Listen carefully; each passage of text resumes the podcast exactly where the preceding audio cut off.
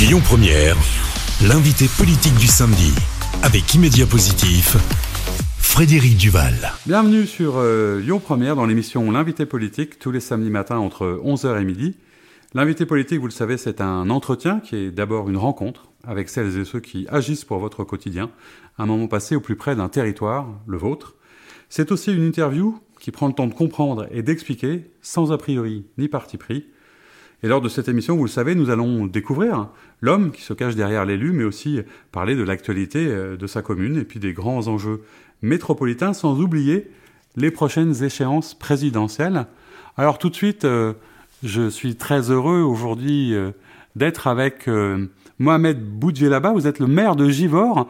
Alors je dirais le, le nouveau nouveau maire de Givor, puisque vous aviez été élu une première fois, et puis réélu lors d'une nouvelle élection. Qu'est-ce qui s'est passé exactement hein? Ça fait à peu près un mois que vous avez été réélu, brillamment d'ailleurs. Euh, Est-ce que vous êtes un, comme un nouveau maire ou pour vous, euh, tout ça s'installe dans la continuité de votre action précédente?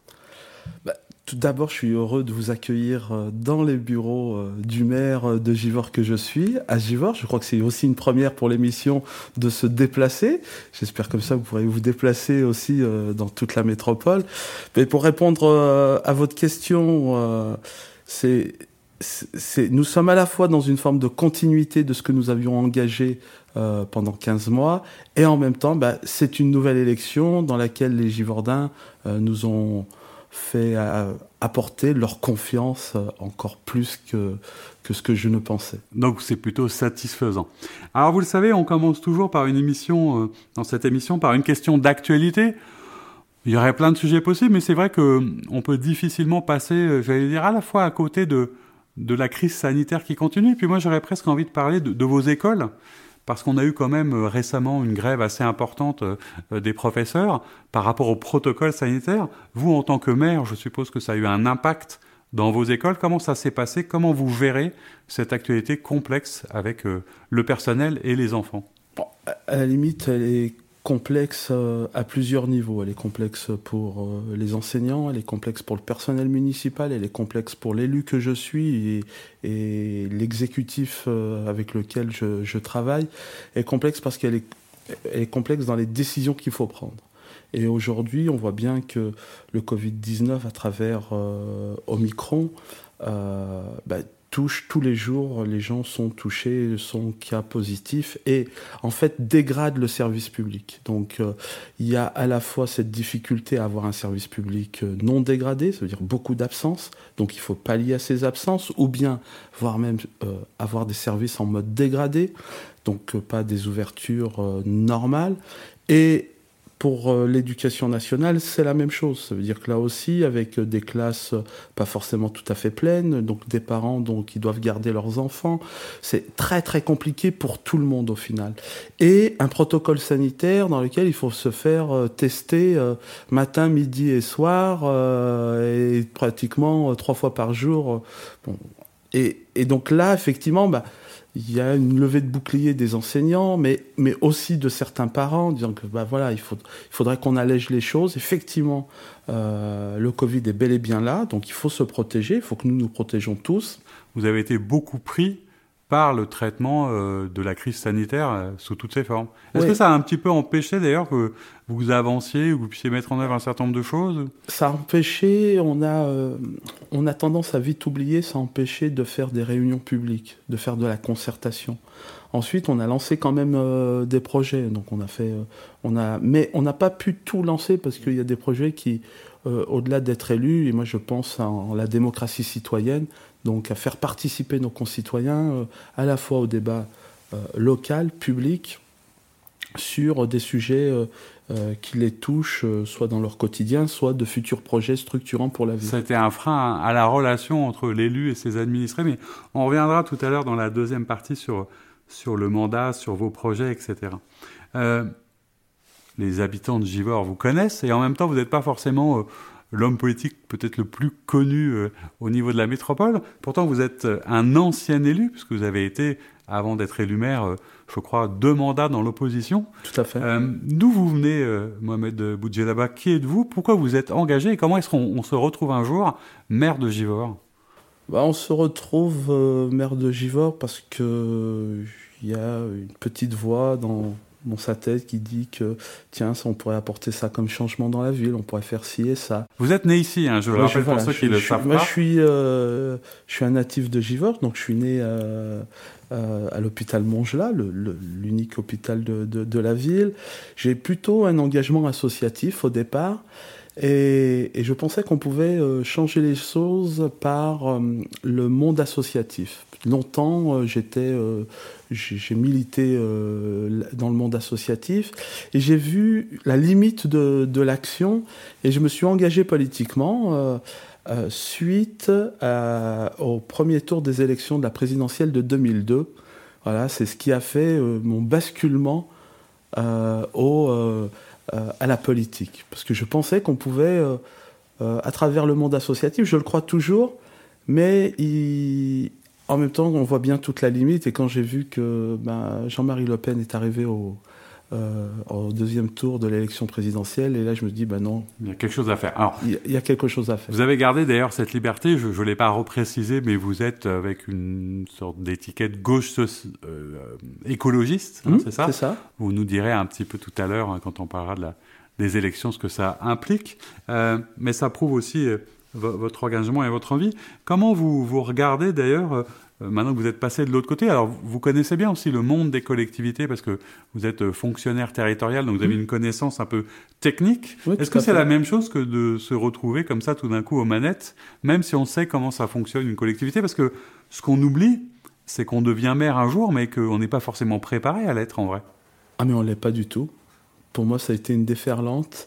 Il y a, il y a la joie de la victoire et ensuite, il y a les responsabilités qui vous tombent dessus. J'ai l'impression c'est comme euh, on vous pose euh, un, une enclume sur euh, sur, les, épaules, avec des responsabilités. Et avec des responsabilités. Alors effectivement, moi j'ai la chance d'être d'être fonctionnaire, donc je connais les collectivités, mais que derrière, en fait, il y a, y a tout vous tombe dessus, toutes les, tout vous remonte. Et on vous regarde différemment, d'ailleurs, je crois que c'est ah. ça aussi. Hein. Ah bah, y a vous, vous avez beau dire je n'ai pas changé, mais les gens pensent que vous avez changé quand même.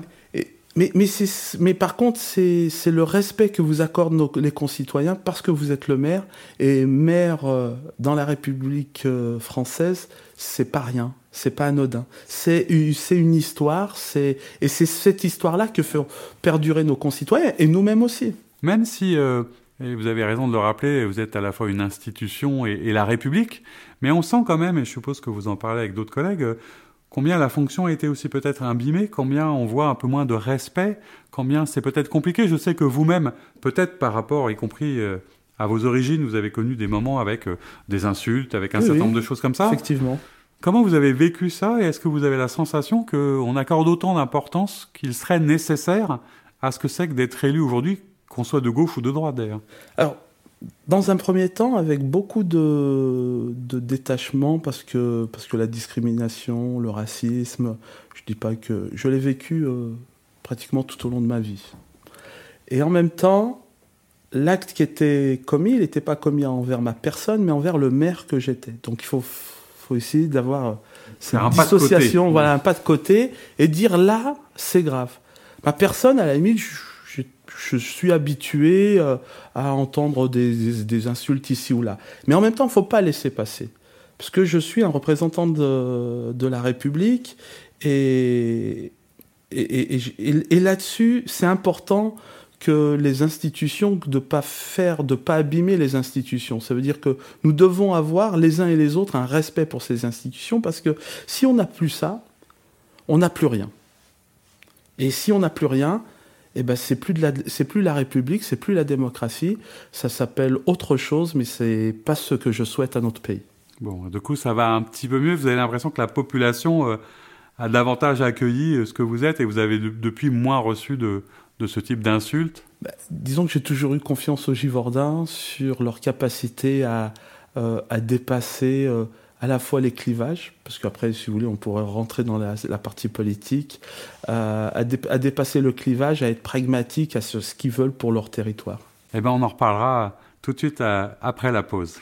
On se retrouve dans l'émission L'invité politique le samedi de 11h à midi sur Lyon Première. Merci d'être avec nous. Nous sommes avec Mohamed Boudjelaba. Vous êtes le maire gauche écologiste de Givor. On parlait juste avant la pause de votre élection, réélection. On va rentrer maintenant un peu dans, dans le vif du sujet. Mmh. Moi, je serais curieux que vous nous présentiez votre commune, qui a une image qui est pas forcément simple, qui est complexe, mais comment vous la présentez à quelqu'un qui la connaît pas justement cette ville?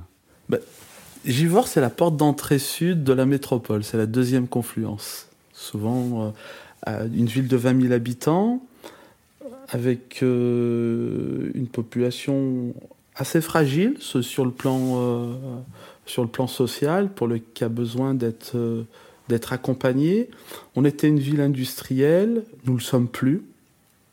Nous tendons à essayer de le l'être à nouveau, de faire ramener de l'emploi sur notre territoire. Qu'est-ce qu'il y avait comme euh, activité économique la, la, verrerie, on était une verrerie royale. Hein, donc Givor, la verrerie royale a, eu jusqu'à 5000 emplois. Donc c'était pas rien ici. Et puis, et puis on a perdu cela. Et puis la ville a, a loupé euh, le train euh, de la transformation, la, désindustrialisation eh ben, est passée par Givor. Et c'est plutôt une ville ouvrière. Euh, l'esprit ouvrier est toujours là et, nous comptons à, le réanimer, en tout cas faire revenir de l'emploi sur notre territoire. Alors vous êtes arrivé lors de votre premier mandat dans des circonstances, on s'en souvient, ça avait été un peu un, événement dans, la vie politique, puisque vous aviez succédé à une gouvernance communiste depuis 67 euh, ans, 67 ans euh, tout en étant de gauche, qui est assez intéressant aussi. Mais euh, qu'est-ce qu'on fait quand on arrive comme ça et que le mandat de maire là, qui vous tombe dessus, hein, on l'évoquait tout à l'heure avec tout ce que ça implique, c'était quoi votre souhait premier pour la vie C'est quoi? C'était changer? En, fait, il, il, tombe pas dessus comme ça. En fait, c'est, c'est tout à l'heure, je vous parlais de de cette claque euh, de voir un, élu d'extrême droite au deuxième tour de l'élection présidentielle qui m'a fait euh, prendre une carte dans un parti politique. Donc j'ai pris une carte dans un parti politique en 2002 qui est le Parti socialiste et, j'ai été euh, renvoyé du Parti socialiste en 2008 au moment où parce que j'estimais qu'il fallait que le Parti socialiste local j'ai estimé qu'il fallait s'engager monter une liste seule en dehors euh, euh, de la majorité plurielle pour pouvoir faire passer des projets. C'est pas le choix qu'a fait euh, les, camarades localement. Ils ont préféré partir faire liste commune dès le premier tour. Hein, vous voyez, après on fera un lien peut-être avec la présidentielle. Et, estimé que ça faisait trop longtemps. Et donc là, j'ai été exclu du Parti socialiste.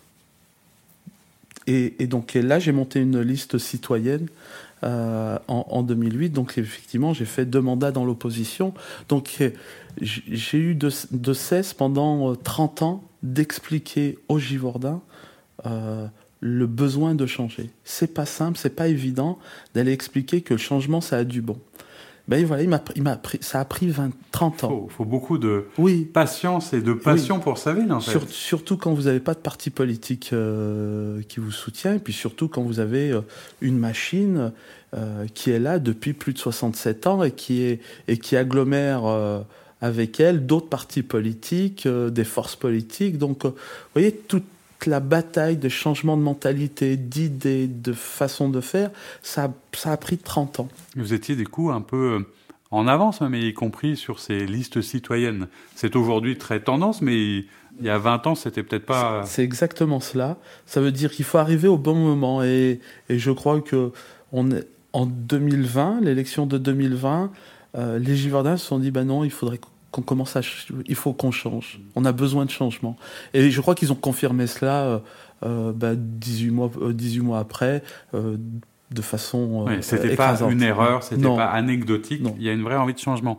Un changement, vous diriez quoi, de, de pratique, de mode de gouvernance, de façon de faire, d'orientation politique? Le changement, il prend quelle forme aujourd'hui à Givor pour vous? Toutes les formes que vous venez de citer, nous les apportons. Nous apportons ces changements-là. Ça veut dire que nous ne politisons pas tout. Il n'y a pas lieu de tout politiser. Tout n'est pas relié à l'international. C'est pas la faute euh, à X ou à Y si on a des problèmes euh, de propreté. Ce que je dis à nos concitoyens, si un trottoir de droite est sale, c'est pas une politique de gauche qui va euh, faire en sorte qu'il soit plus propre. Et inversement, pour le trottoir de gauche, c'est pas une politique de droite qui va le rendre plus propre. C'est de constater que les trottoirs sont sales et qu'il faut euh, nettoyer euh, ces trottoirs. Donc c'est comme être euh, assez pragmatique sur les questions de sécurité.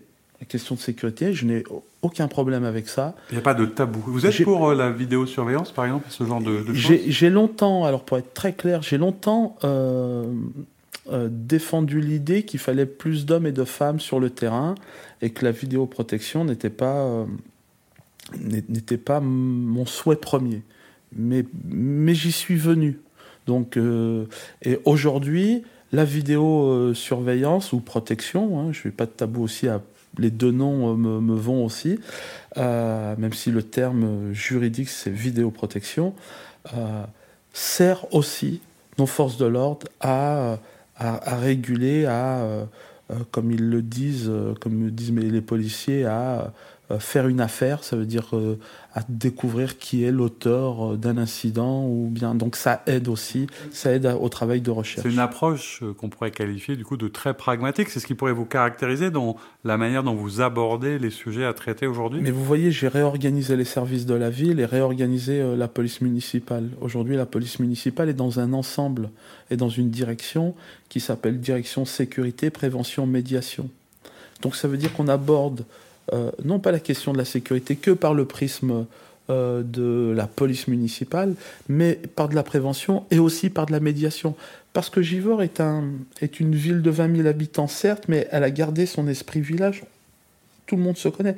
Je veux pas des cow-boys euh, sur mon territoire. Je veux des euh, agents qui puissent discuter avec les gens. Quand la personne abuse, on vient sévir, il faut être ferme, mais par contre, on vient discuter, on entretient, ça veut dire que les, choses, ça veut dire que quand dans les quartiers, il y a euh, un problème d'abus de stationnement euh, par des véhicules épaves, on va d'abord voir le propriétaire, mais si celui-ci ne fait pas le, nécessaire, nous allons vont et nous faisons ce travail-là. Un dialogue d'abord, si vous avez envie.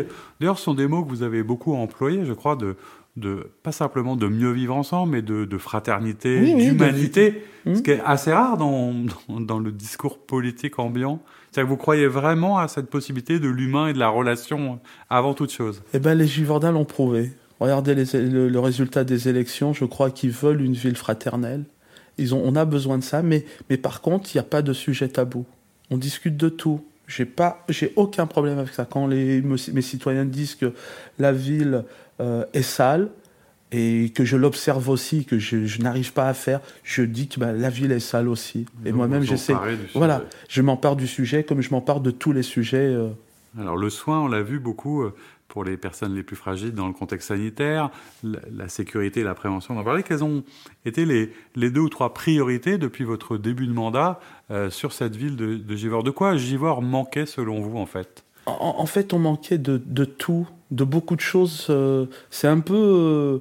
Vous voyez, vous avez un plat, mais en fait, il, il, manque, il est fade, il manque, il, vous manque le sel, il vous manque ouais, tous les petits détails, tous, les petits détails qui font que ça devient un, grand plat. Ben, Givor, c'est un peu ça. Ça veut dire que on, on, était, on a été une une ville fière. On, est entre euh, trois, trois, départements, ça veut dire que le, trois départements avec le Rhône. Hein. Maintenant, oui, parce que nous sommes font partie de la, de la métro, l'Isère, euh, la Loire. Donc, on est pas très loin de Saint-Étienne. Donc, vous voyez, entre pour, pour les footeux, on est il y a une partie de la ville qui soutient Saint-Étienne et une autre partie qui soutient. activité sportive d'ailleurs. Oui, bien sûr, bien sûr. Il y a un club de rugby, il y a beaucoup de choses. Il y a un club de rugby, de foot. On a, on a plus de 40, on a plus de 40 disciplines. Donc euh, Givor est, une ville sportive.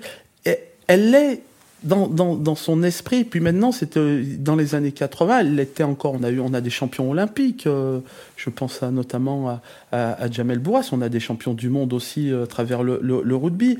Et, des joueurs de boule lyonnaise aussi. Euh, bah, la boule lyonnaise, effectivement, mais etc., des, des, boxeurs, des basketteurs aussi de, de, de, de grande qualité. Vraiment, on a mais simplement on entretient un rêve euh, qui est un passé et qu'aujourd'hui bah, il nous faut redynamiser cela même sur le plan du sport sur l'éducation sur la jeunesse. Sur la jeunesse on a voté euh, un pack un jeunesse de 100 000 euros. 100 000 euros ça veut dire dans lesquels les jeunes de Givor peuvent on leur accorde 150 euros pour passer le Bafa pour passer pour notamment on paye la moitié euh, du, euh, du euh, la, moitié du, du, billet de transport en commun, des abonnements.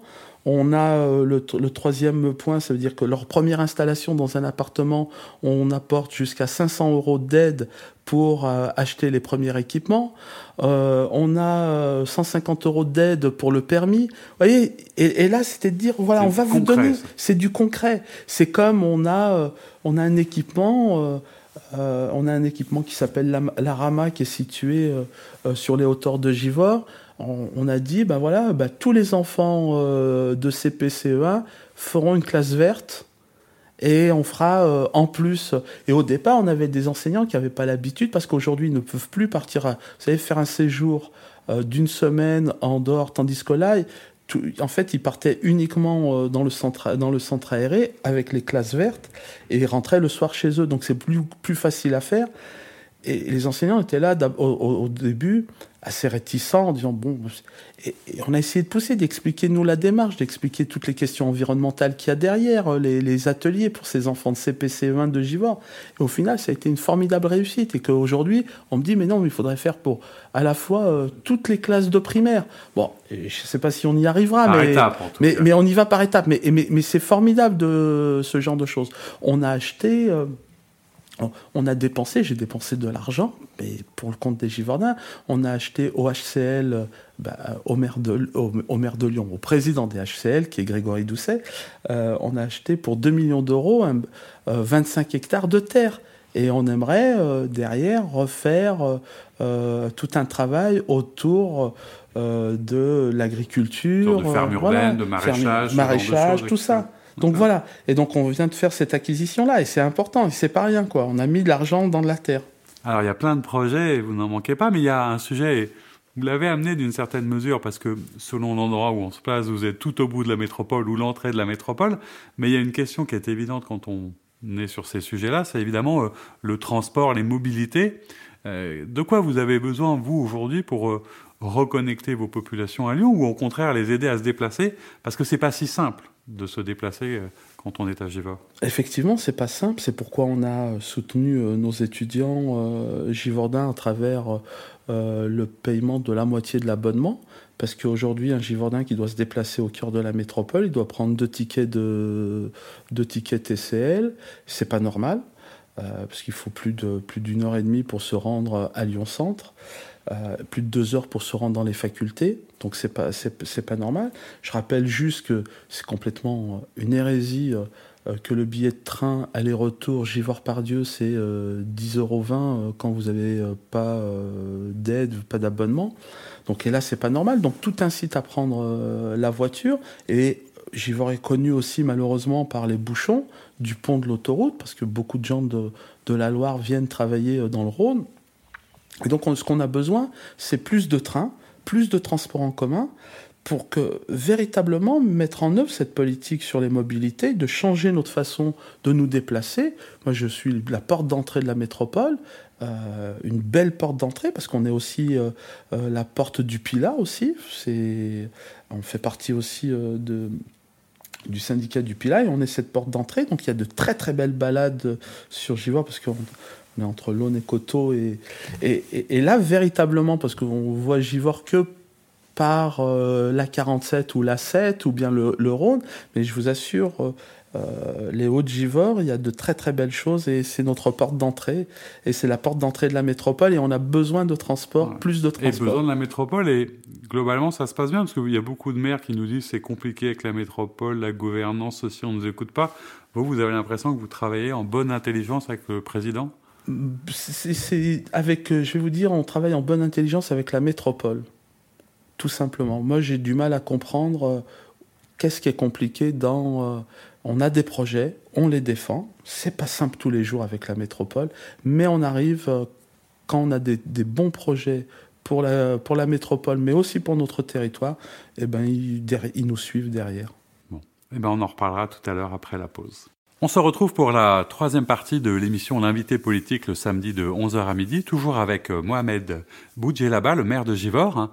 Alors on parlait juste avant la pause euh, des relations euh, que vous entreteniez avec la métropole, en disant en gros que bah d'abord ça se passe bien et que vous avez besoin de la métropole pour développer l'ensemble de vos projets. Je crois même que d'ailleurs le, président Bruno Bernard vous avez félicité pour votre élection et votre réélection, euh, parce que vous l'évoquez tout à l'heure, vous êtes euh, gauche écologiste. Alors, gauche écologiste en ce moment, est-ce que c'est pas un peu comme un oxymore? Est-ce que c'est pas un peu compliqué?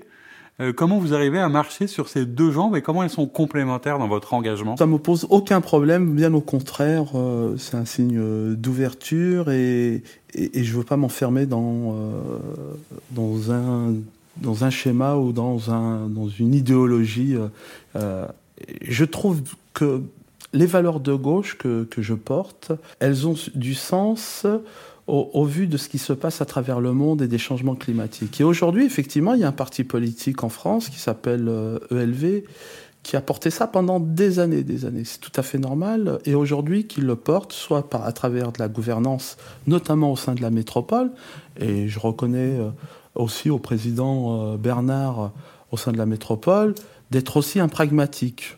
Je lui reconnais, moi en tout cas, ça, d'être pragmatique dans euh, son approche, approche sur la gestion de la métro. Ensuite, vous dites, est-ce que, oui, tout à l'heure, c'était un peu les difficultés. non, c'est comment on fait avancer le territoire et comment on est solidaires les uns des autres? Parce que écologiste, on pourrait se dire aujourd'hui qu'on en a tous une conscience, qu'on a tous la sensation ou le sentiment de l'urgence climatique.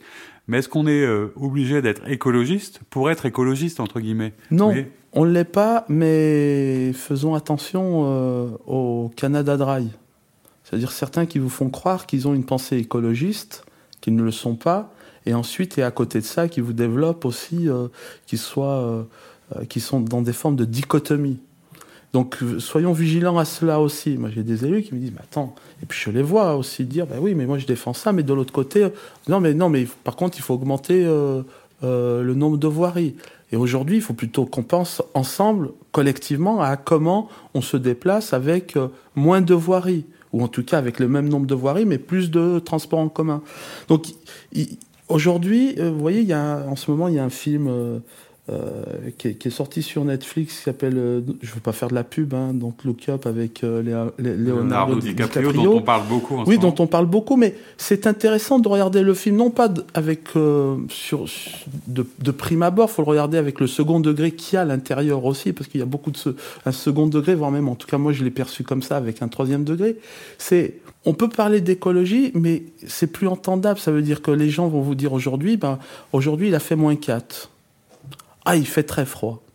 Et ensuite, demain, il va faire très chaud. On va dire, mais c'est pas normal, il fait très chaud. Mais on oublie, l'être humain oublie. Et moi, je pense que les politiques que nous, sommes devons rappeler cela et devons accompagner ces changements parce que on est au bord de la falaise, si, ce n'est pas, on est en train de tomber. Et, et là, qu'est-ce que je vais laisser? Moi, dans mon, en tant que je, suis père de famille, je, dis, je me dis souvent quand je regarde mes, mes, enfants, je dis qu'est-ce que je vais leur laisser? Et qu'est-ce que je vais laisser aux générations à venir?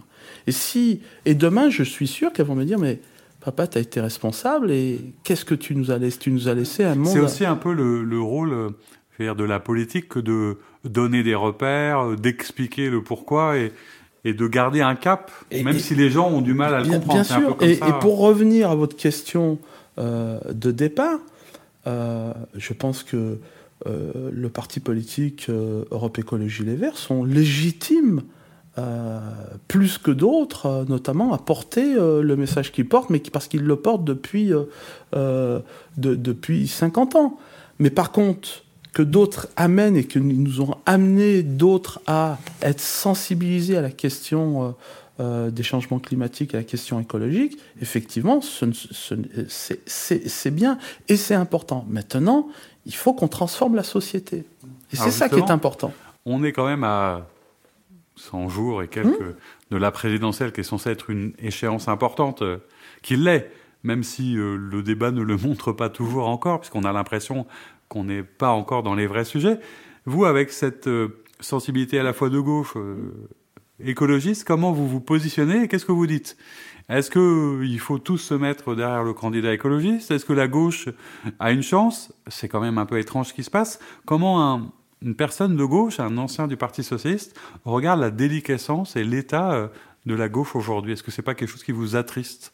Je crois que vous avez la réponse dans votre question. Hein. vous avez parlé de déliquescence. Donc euh, j'ai ce sentiment-là en voyant les partis politiques. Par contre, quand je regarde, quand je discute avec mes concitoyens, j'ai l'impression, euh, euh, en fait, le débat public c'est droitisé, mais nos concitoyens ont des valeurs de, gauche et d'écologie. Ils portent fortement cela en eux. Au final, la transformation de la société est en cours. Le seul problème que nous avons, euh, je actuellement en France, c'est qu'effectivement, il n'y a pas de leadership dans la gauche, ou la représentation de la gauche et avec, et, de l'écologie, mais je pense que les choses vont arriver, quoi qu'il en soit, nous n'avons pas le choix. Mais la société, elle, est fondamentalement euh, à, commence ces changements, commence sa transformation. Je le vois, moi, à travers mes concitoyens dans ma commune. Mais selon vous, alors du coup, qu'est-ce qui explique que ça que ça crante pas encore et que ce discours de la gauche en général, qui au total pèse moins de 20-25%, n'imprime pas. On devrait, il devrait être devant. Ça devrait. Qu'est-ce qui fait qu'il y a eu euh, peut-être une droitisation du débat ou de la société? Non, moi je pense que la société ne s'est pas droitisée. Je crois qu'on fait croire que euh, la société, moi je pense que la société reste l'homme et il est ce qu'il est. L'homme a besoin de rapports euh, humains, des rapports charnels, de pouvoir se toucher. Il est social avant tout, il est solidaire. Effectivement, il y a des gens à, mais il est d'abord et avant tout social, solidaire. Il essaye, il pense à, à, son prochain aussi, à sa famille. Donc euh, c'est bien toutes ces valeurs humanistes que nous portons à gauche et c'est ce que je vois sur, mon territoire. Ensuite, il ne faut pas voir la politique que par le prisme de la petite lucarne ou que par le prisme des réseaux sociaux dans, lequel, dans lequel une haine absolue est déversée. Et je crois que c'est là où il faut faire euh, une différence, il faut plutôt aller au contact de nos concitoyens et certains, et de voir la problématique, mais dans son ensemble. Quelle société vous souhaitez demain? Quelle société je souhaite demain? Moi, c'est ce que j'attends d'un candidat à la présidentielle. Quelle société? J'attends pas qu'il me dise vous allez avoir plus euh, 3000 euh, enseignants. J'attends pas qu'on me dise je veux avoir euh, plus 100 euh, flics. J'attends pas qu'on me dise je vais éradiquer euh, euh, euh, tous les malfrats, tous les immigrés de la France. J'attends d'un président, d'un candidat à la présidentielle qui me dise voilà la société que je veux. Et alors du coup, selon vous, qu'est-ce qui explique alors j'espère que ça restera, enfin j'espère, un épiphénomène, mais c'est vrai que ce discours un peu de haine d'un candidat très extrême comme Éric Zemmour, puisque maintenant il est candidat, comment est-ce qu'on explique qu'entre lui et peut-être le Front National, euh, ça prenne autant de place? Est-ce que ça sert euh, de catharsis, de repoussoir? Comment vous avez senti ou vécu cette montée en médiatisation, en tout cas, de ce type de candidat? Bah, Après, c'est une montée qui est que dans la lucarne, non qui est que sur les réseaux sociaux. Parce que moi, j'ai eu une élection en, pleine montée de, de M. Zemmour, et voire même euh, il y avait un candidat Zemmour sur la liste d'extrême euh, droite euh, qui était face à la liste que je conduisais, Construisons ensemble, élection qui a eu lieu le 5 et 12 décembre. Donc on peut dire que là, pour le coup, il aurait pu être un, laboratoire. Qu'est-ce qui s'est passé? Eh bien, il a fait moins. Il, a fait, moins de voix que qu'en 2020. qu'en 2020. Pourquoi? Parce que on a un discours de vérité. Ça veut dire sur les questions régaliennes, sur les questions, euh, sur toutes les questions, on a un discours qui est, vrai, au sens où on se défausse pas sur les questions de sécurité, mais en même temps, on est sur nos valeurs qui sont les valeurs euh, de solidarité, de bienveillance. Et puis ensuite, il y a des parcours de vie aussi. Quand vous avez une population fragile, effectivement, quand il voit rien arriver euh, ou qu'on l'aide pas, que le et c'est tout à fait normal qu'il puisse se dire. Et puis quand tous les jours vous avez euh, les chaînes d'information en continu qui qui vous balancent ce ramassis de une impatience parfois, mais aussi une difficulté à vivre qui fait qu'ils sont sur autre chose. Mais le français, ensuite, à un moment donné, quand il va aux urnes, il, se dit, bah, au final, euh, Et quelle société je veux? Alors, quand On en revient à cette question de la société. Mais on en revient aussi à cette question euh, qui est d'importance, c'est quand il va aux urnes. Alors c'est vrai que votre élection, mais pas, il y a eu pas mal d'abstention, hein, bien sûr. 60%, les élections municipales d'avant aussi. On a l'impression que ça ne cesse de se dégrader et que les gens ne vont plus voter ou alors votent avec leurs pieds ou votent. Voilà. Comment est-ce qu'on remet le citoyen qui euh, est engagé, qui s'intéresse, et particulièrement la jeune génération d'ailleurs, comment on les réamène au vote, puisque c'est encore le système qui prédomine chez nous? Eh ben, C'est d'être euh, vrai dans, le, dans ce qu'on fait, d'être transparent dans ce qu'on fait, d'être juste, de l'associer aux décisions politiques que, nous portons pour, euh, pour le territoire. Donc, et, et, ça, ça a son importance. Et c'est comme ça qu'on va réassocier nos concitoyens à la chose euh, publique. Et c'est aussi, on fait croire aussi les politiques, je pense que celui parmi les gens que, qui, a, qui avons le plus de pouvoir, effectivement, les maires, les collectivités, nous agissons sur le quotidien euh, de nos concitoyens. La on le voit c'est encore le ah secret. Et, c'est ce qui fait que, que, nos concitoyens nous interpellent matin, midi et soir. C'est peut-être un peu trop par moment, mais c'est comme ça, c'est le, le, le, job qui veut ça. Mais, et en même temps, il faut pas leur raconter de salade. Et, ils en ont trop souffert de, de cela. Et je crois qu'il faut euh, ramener nos concitoyens à plus de vérité, mais aussi le citoyen a aussi une part de responsabilité. Il faut, il faut qu'il devienne, il faut qu'il redevienne aussi citoyen. Il faut qu'il reprenne sa part de responsabilité. Et qu'il développe son, son sens critique, comme le disait. Je suis assez d'accord. Alors, vous le disiez, euh, et on aurait pu parler de plein de choses, notamment du statut de l'élu qui est un peu compliqué, mais simplement euh, être élu, être maire, c'est avant tout un engagement, un sacerdoce, une vocation. Ça vous prend tout votre temps. Mais est-ce que vous avez le temps quand même d'être autre chose que maire Qu'est-ce que vous faites euh, le dimanche, puisqu'on est samedi, demain c'est dimanche? Est-ce que c'est 7 jours sur 7 être maire d'une commune comme Givor euh, C'est 7 jours sur 7. C'est une de mes découvertes. C'est 7 jours sur 7, 24 heures sur 24. Ça s'arrête jamais. Ça a été même un de mes premiers actes. C'est un jour, on est venu à 4 heures du matin. Euh, sonner à ma porte pour me dire qu'il y a eu un incendie et, dans un immeuble qu'il y aller. et qu'il faut y aller. J'étais complètement dans le coltard. Je me suis dit, mais qu'est-ce qui m'arrive? Bref. Euh, donc c'est vraiment 7 jours sur 7, 24 heures sur 24, mais j'essaye aussi d'accorder du temps à ma famille. Oui, j'allais dire, comment on se protège? Est-ce que c'est la famille? Est-ce qu'on a le temps? Est-ce qu'on a une passion, un hobby euh, de la lecture? Est-ce que vous avez encore le temps de lire ou de pratiquer un sport J'essaye, je fais, je fais plutôt de la marche. Le, le dimanche, j'essaye de cuisiner pour mes enfants. Voilà, euh, donc euh, voilà, on, essaye d'avoir un temps comme ça. Et puis aussi, c'est plutôt un temps de repos. Alors, je dis pas qu'en ce moment je lis beaucoup, mais euh, j'essaye. Euh, mais, mais souvent, euh, je fais que quelques pages et puis je m'endors parce que les journées sont, sont, sont bien, euh, sont complètes et, et, et, énormes.